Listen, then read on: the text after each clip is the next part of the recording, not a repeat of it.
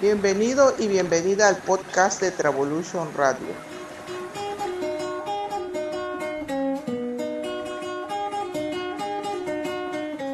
En compañía de la Red Local de Turismo de San Rafael, Antioquía, este año estamos apoyando el proyecto Diálogo de Saberes Latinoamericanos. Una formación virtual que fortalece a 24 organizaciones de Panamá, Colombia y México y que conocerás desde este momento.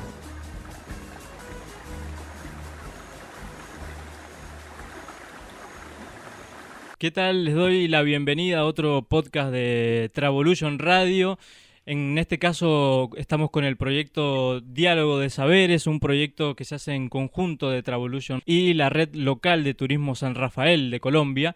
Y en esta ocasión vamos a conocer la Fundación Cerca Viva de Colombia. Para eso estamos con Alejandro Fonseca. Yo les saludo desde Mendoza, Argentina. Soy parte del equipo Travolution Radio. Mi nombre es Rubén Salinas. Y estamos también en esta ocasión en compañía con Paula Pérez de la red local de turismo San Rafael. Eh, muy buenos días, Rubén, eh, Paula. Eh, muy contento de estar con ustedes acá. Un placer saludarlos desde Colombia. Nos encontramos en el departamento del Huila, muy cerca de San Agustín, un lugar declarado por la UNESCO como Patrimonio de la Humanidad. Entonces, estamos muy, muy contentos de saludarlos desde este sitio de Colombia.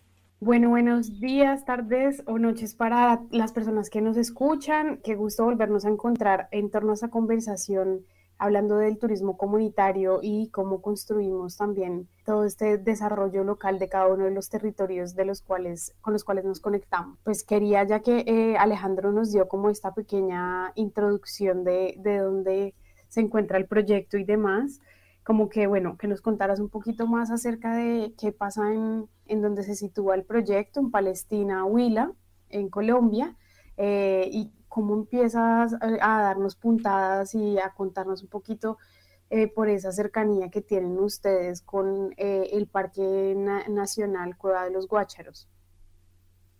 Gracias, Paula. Nos encontramos ubicados en el municipio de Palestina, Huila, al sur del departamento y, de Colombia. Eh, nos encontramos rodeados de, dos parques nacionales naturales y de, un parque regional. Entonces estamos rodeados de mucha naturaleza y de mucho potencial que, se puede aprovechar de manera sostenible con acciones como el ecoturismo. El Parque Nacional Cueva de los Guácharos es el primer parque nacional creado en Colombia y desde sus orígenes pues eh, se creó con todo el tema de, ecoturismo, o sea, tenía como la vocación de ecoturismo y era atendido o, los, los que prestaban los servicios pues eran casi los funcionarios. Entonces en el 2016 empieza a crecer todo el tema de, de visitancia al parque, entonces ya se da cuenta, pues acá el jefe y, los funcionarios que ellos ya no eran capaces de, sostener pues todo el flujo de, turismo que estaba ingresando al parque, por lo que deciden entonces implementar el programa de ecoturismo comunitario que ya se venía implementando en otros parques. Entonces, eh, sacan la convocatoria, como ese llamado a las organizaciones para que se presentaran a una convocatoria para ser prestadores de servicios ecoturísticos en el parque. Entonces, en el municipio habíamos como cuatro organizaciones legalmente constituidas y se comenzó con todo el tema de, hacer la propuesta para poder operar los servicios ecoturísticos en el parque. El potencial pues que, que tenemos nosotros acá como les comentaba, eh, es porque estamos muy cerca al Parque Arqueológico de San Agustín, entonces el flujo de turistas siempre es muy alto para esa zona. Entonces, organizando bien como todo el tema de prestación de servicios, se podría jalonar pues más, más turistas a nuestro municipio. Entonces, esa fue como como todo el, comienzo de, que se empezara a hablar ya como de, ecoturismo y de turismo comunitario en nuestro municipio. ¿Cómo fue ese, ese proceso, digamos, de organización, de cómo los miembros de Cercaviva dicen, bueno, vamos a articularnos y vamos a organizarnos con la comunidad? ¿O cómo se dio, como digamos, este proceso de, de tránsito mientras ustedes se organizaban para tener como una propuesta más, más integral y más sólida para presentarla al parque? Yo soy campesino y decidí estudiar biología y, siempre estuve muy arriesgado a, al parque y, pues con todas las personas de, la vereda o de la zona de influencia del parque.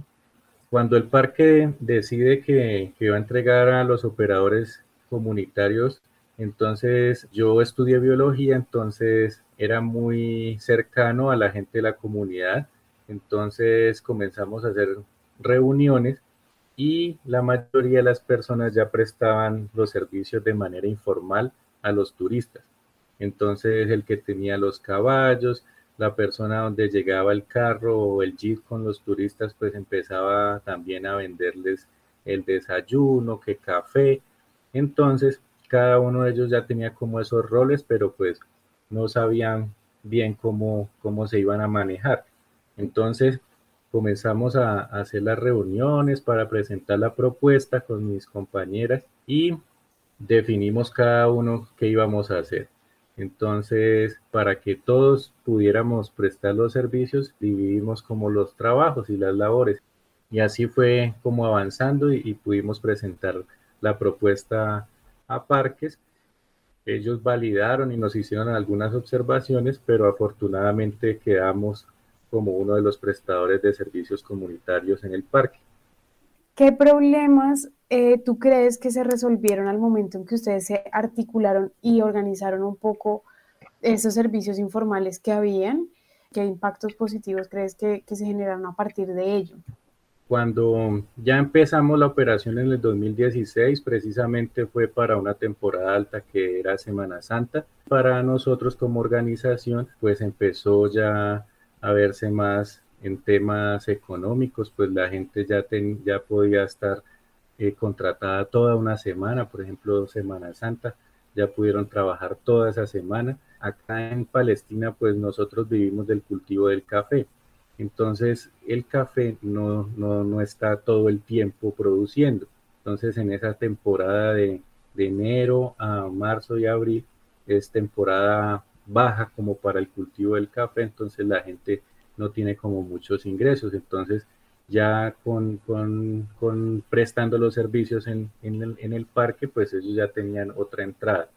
Eso nos sirvió bastante. Y también eh, sirvió bastante en el tema de que, de que las agencias de viajes y, también parques nacionales desde Bogotá, cuando una persona hacía una reserva, pues ya sabía que, que iban a atender bien a las personas, porque cuando no estábamos nosotros operando los servicios, llegaba un turista y le tocaba comprar toda su comida, llevarla en enlatados, porque nosotros prestamos los servicios al interior del parque.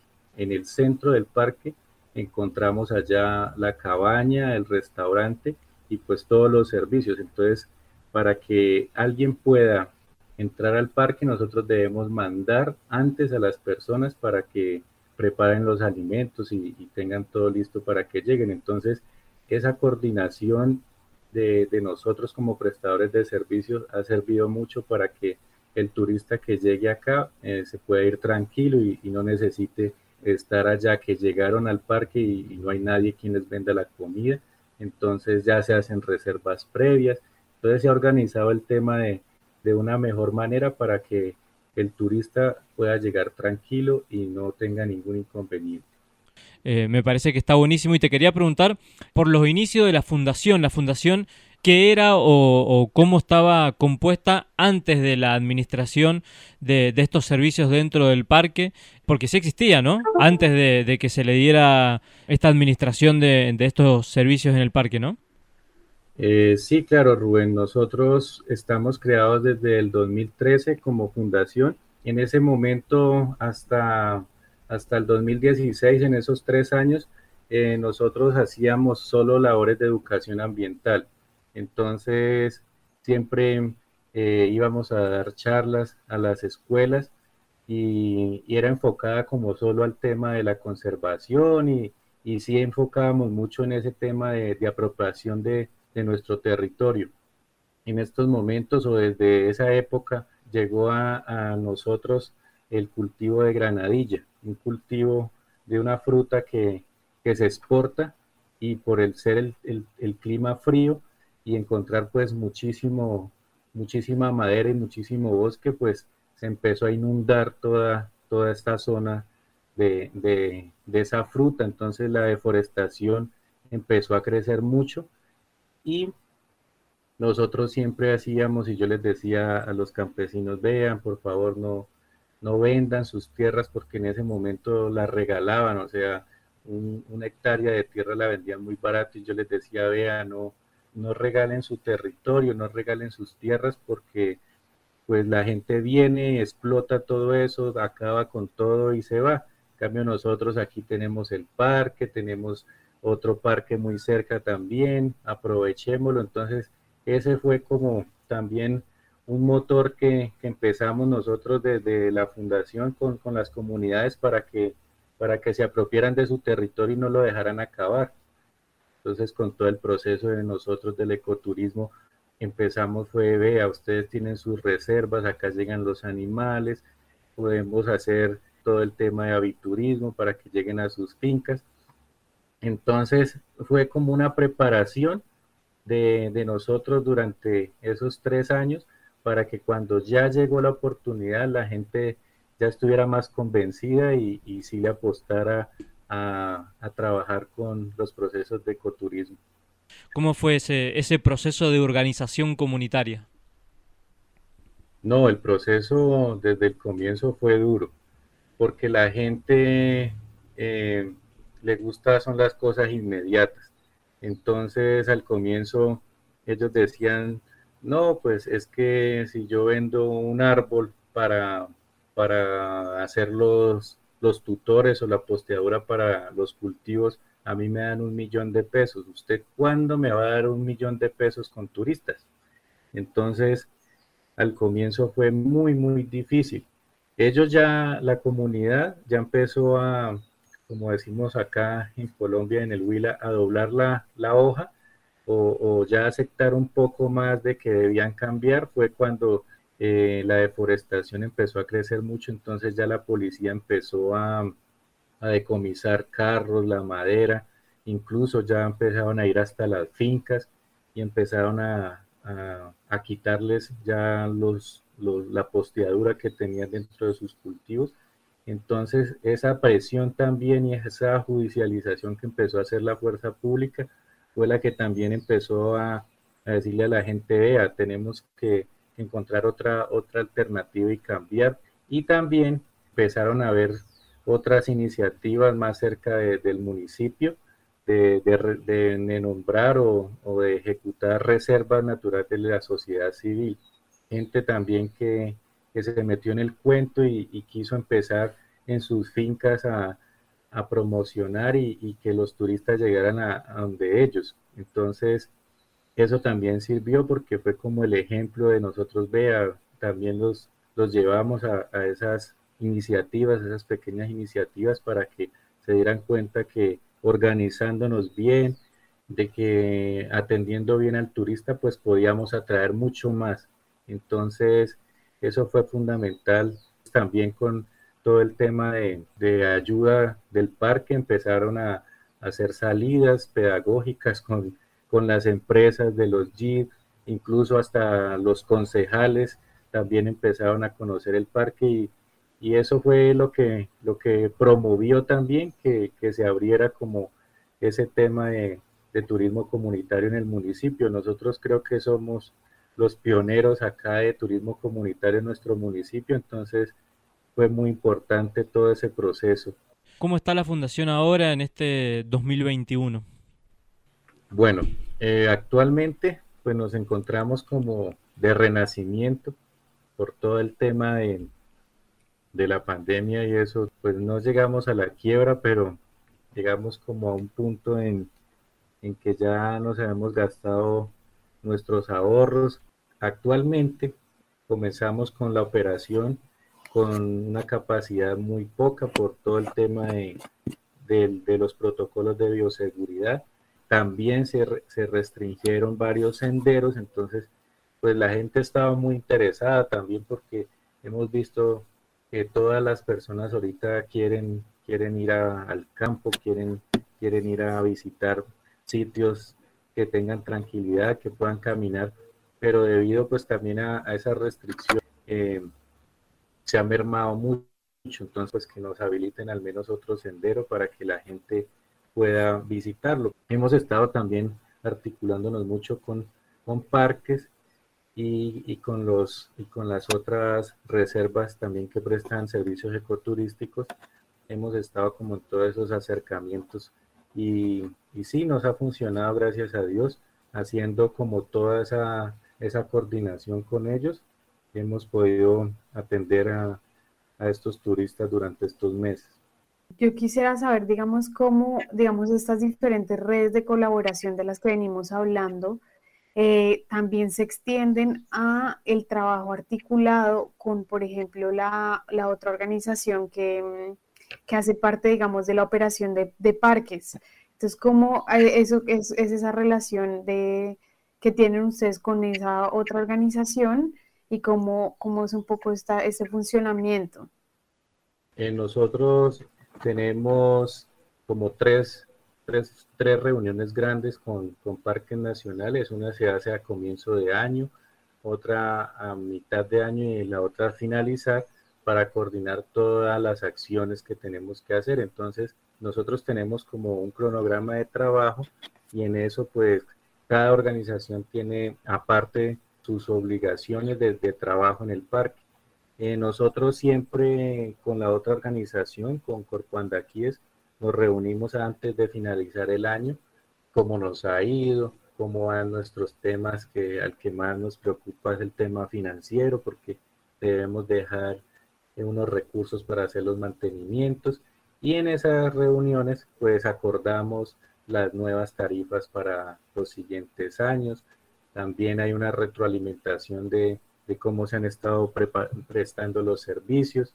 Entonces nosotros en, el parque pues tenemos un libro de, memorias de, visitantes, se llama, entonces el turista puede escribir todo como le pareció.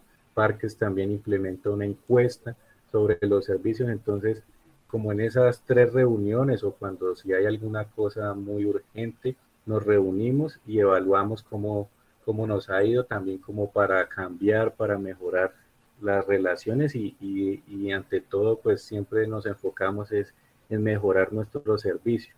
¿Qué aprendizaje, qué enseñanzas han tenido ustedes en estos que casi cinco años, ¿no? aproximadamente de operación del parque? En esta relación, en este trabajo en red. El aprendizaje más valioso y más grande es que si no se trabaja en equipo no hay nada. Nosotros al comienzo eh, tratábamos pues de, como organización, empezamos como por lados separados. Solo promocionábamos nuestros servicios, ellos también promocionaban los servicios de ellos. Entonces, eh, no se coordinaban los trabajos. Fue, fue terrible porque competíamos entre nosotros. Una cosa que la misma gente y, y Parque se daba cuenta pues de que eso así no funcionaba. Entonces, trabajar en equipo es lo mejor que, que hay. Eso con el tema del trabajo.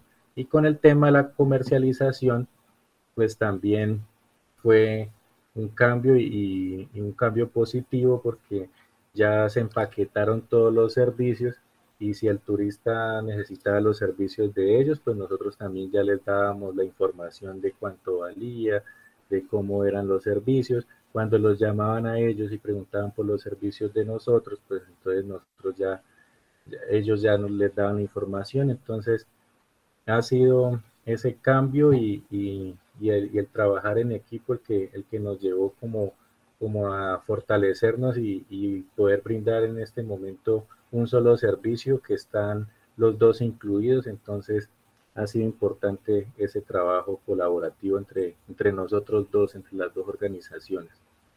¿Qué es lo que vos dirías que, más te gusta de este trabajo que están realizando con la fundación? ¿Cuáles son esas particularidades que vos decís, lo que más me gusta de, este trabajo que estamos haciendo es esto? Eh, para mí, y bueno, lo digo también como mis compañeras, pues es, es como la vocación del servicio de, estar siempre atentos a, poder, que no, que no tiene como esa conciencia de que todo se puede acabar en cualquier momento, entonces esa, esa es una también como de las motivaciones de que ya la gente ahora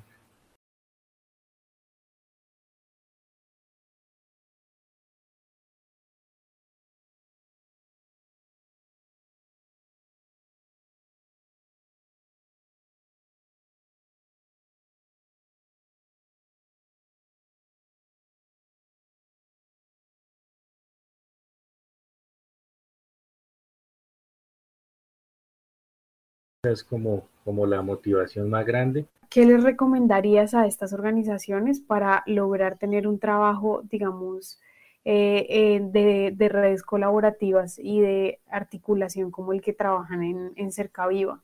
Yo os invito a, las demás organizaciones para que se den cuenta de, de lo que tenemos alrededor y de que el potencial que tenemos nosotros en este momento es muy grande. Si trabajáramos en equipos y si pudiéramos organizarnos de una mejor manera con, con organizaciones de, de, otros municipios, yo creo que esto crecería muchísimo más. Para nosotros es muy importante que, que las demás organizaciones se vinculen a todos estos procesos. Eh, nosotros comenzamos como una fundación que, que solo hacíamos educación ambiental y no teníamos en ese momento como, como un lugar donde pudiéramos prestar algún servicio. A medida que, que uno va trabajando, van, van surgiendo oportunidades para que ellos también empiecen como en ese proceso de apropiación del territorio para que se puedan empezar a crear nuevas iniciativas y a medida que, que vayamos trabajando y que nos organicemos, pues podemos tener un, destino más amplio. Entonces podemos trabajar y dinamizar y conservar nuestro territorio, que es lo principal. Yo creo que cuando uno se apropia y, ama su, territorio, su bosque, y ahí todo va surgiendo y se van dando las oportunidades. Entonces, eh, no es tarde para, para empezar, emprender este camino de colaboración, porque sin eso no podemos hacer nada y a todos nuestros oyentes, a todos los que nos escuchan, un grato saludo y ojalá que nos puedan visitar acá. Eh, muy bienvenidos y van a conocer el primer parque nacional natural declarado en Colombia y de aquí podemos emprender un largo destino, un largo viaje eh, por desiertos, por culturas milenarias como San Agustín. Entonces es un plan muy atractivo para que vengan a conocer. Gracias por sumarte al diálogo de saberes latinoamericanos. Construcción conjunta de turismo comunitario.